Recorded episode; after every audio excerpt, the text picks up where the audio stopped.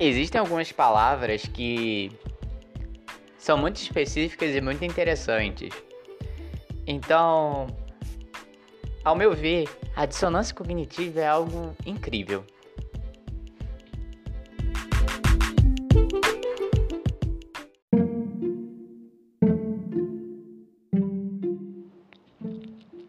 A dissonância cognitiva nada mais é que a tensão entre o que uma pessoa pensa e acredita e aquilo que ela faz. Todo mundo já fez algo que não batia muito com a sua crença. Todo mundo já tomou decisões erradas que falou assim: Poxa, não é isso que eu acredito. Eu fiz errado e. Por que, que eu fiz errado? E a resposta para isso é dissonância cognitiva, que nada mais é que a interpretação da nossa mente frente à percepção da nossa própria vida. Porque o cérebro ele tende a adequar as situações do nosso dia a dia para causarem o um mínimo de conflito para o nosso cérebro. O nosso cérebro ele trabalha da seguinte maneira: ele quer estabilizar as nossas emoções a qualquer custo, porque a falta de estabilidade das nossas emoções frente à nossa vida causa uma ruptura, causa uma piora do seu funcionamento. Então ele não quer que informações outras ou situações outras compliquem o funcionamento do próprio cérebro. Então o cérebro para poder minimizar os impactos dessa dissonância entre aquilo que eu creio e aquilo que eu faço, aquilo que eu acredito e aquilo que eu realmente é, aciono, ele minimiza e tenta estabilizar ao máximo esse conflito emocional, ressignificando situações da nossa vida.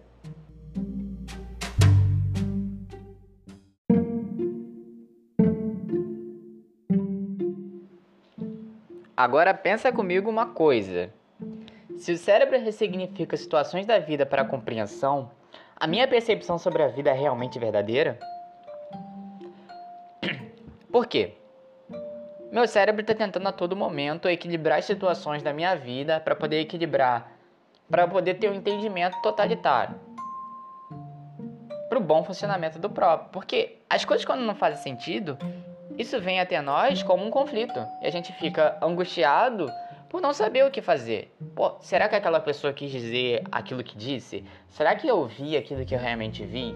Será que a opinião do outro está correta ou a minha está correta?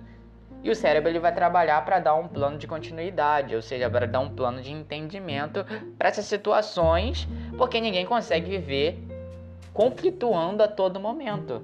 A gente chega a uma estabilidade aonde nós encontramos uma verdade, mesmo que não seja absoluta, mas pelo menos parcial de uma situação para tirar um veredito ou para ajuizar algo, ter um, a, a, famosa opinião. A opinião ela é formada a partir daquilo que eu ajuizo sobre situações que eu não sei se são verdadeiras ou não.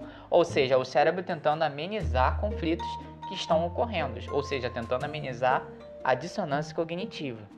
Então, voltando à pergunta que eu tinha feito antes, será que a minha percepção sobre a vida, sobre as pessoas está incorreta? E a resposta é sim. Porque o seu cérebro está todo momento se ressignificando, ressignificando, ressignificando. Então, dentro dessa ressignificação, você não sabe realmente o significado do que as situações da sua vida lhe disseram por falta de informações. Seu cérebro estipulou informações artificiais, a gente chama de compreensão, e a partir dessa compreensão, nós ajuizamos algo.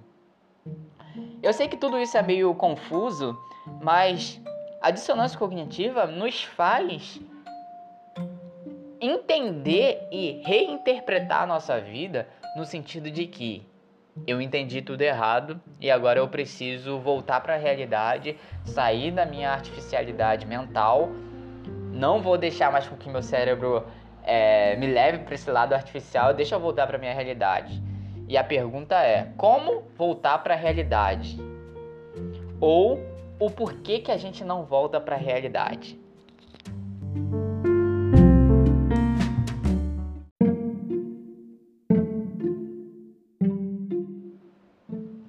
E respondendo esse questionamento do porquê que nós não voltamos para a realidade, porque nós sempre escolhemos estar sobre confusão, sobre é, uma dissonância cognitiva, sempre o cérebro tem que readequar.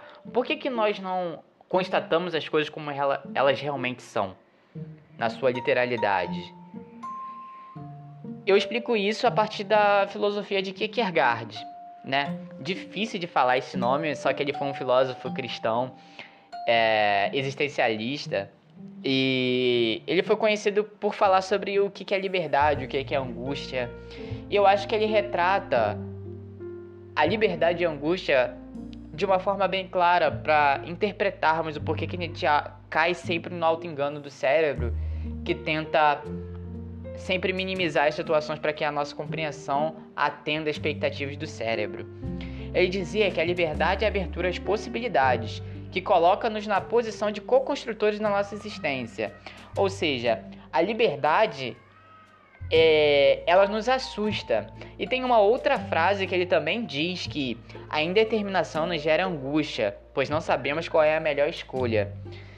Então, o cérebro ele tenta amenizar a partir da dissonância cognitiva uma situação que ameniza a indeterminação, que ameniza a falta de entendimento. Para quê? Para não gerar angústia, porque a indeterminação gera angústia. Porque aquilo que é indeterminado, eu não sei o que é que acontecerá. E se eu não sei o que acontecerá, eu não sei qual vai ser o fruto desse acontecimento que eu ainda não sei ou que eu não vou saber. Então, quando ele diz que a indeterminação nos gera angústia, o cérebro não vai querer se sentir angustiado, o cérebro não vai querer esse conflito. Então, voltando ao início do podcast, voltando ao início do assunto, então ele vai gerar uma forma de amenizar essa situação para que você compreenda, para que você ache que você vai saber o que você vai colher lá na frente, ou você vai saber alguma coisa sobre o futuro. Porque logo eu passei pelo presente e entendi o que aconteceu no presente. Então logo eu sei quais são as determinações do presente para o futuro. Todo mundo é, começa a se adequar a partir disso. A pessoa que quer se formar em psicologia, ela faz a faculdade de psicologia. Não tem como eu ser psicólogo sem antes passar pela faculdade de psicologia. Muito menos antes tem como eu fazer faculdade de psicologia se eu não tiver o ensino médio. E assim, posteriormente.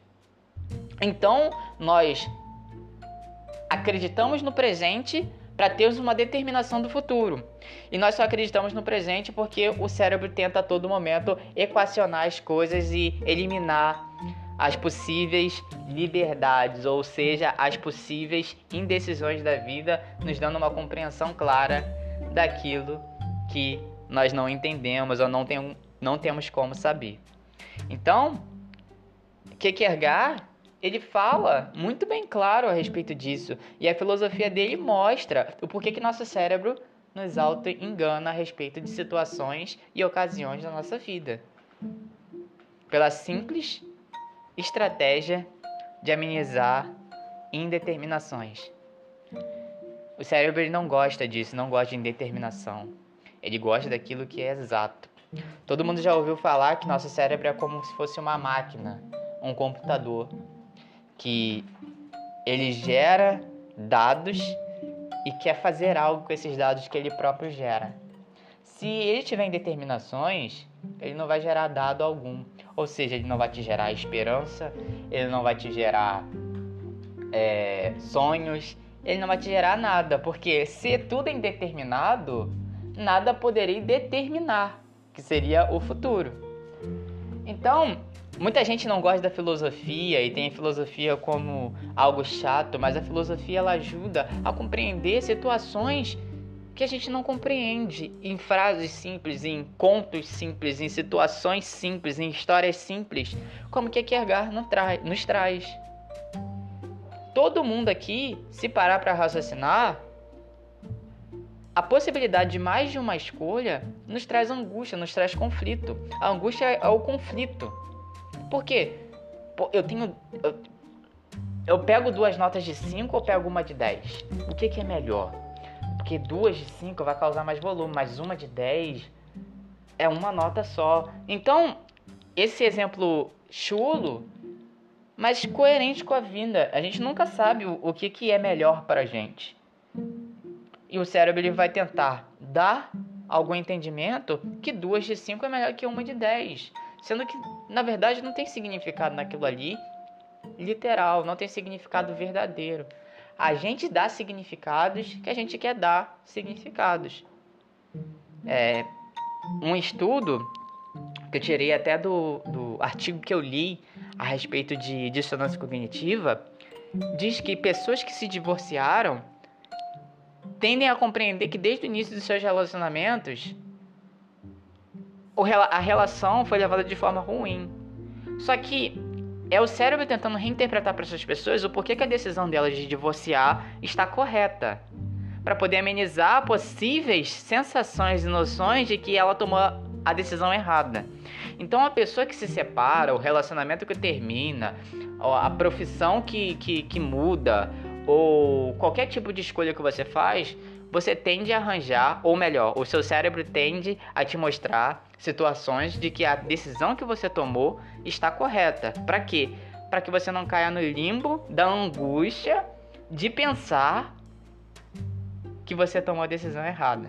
Então, seu cérebro trabalha sempre para que você tenha estabilidade e a estabilidade nos dá o conceito que nós chamamos de felicidade.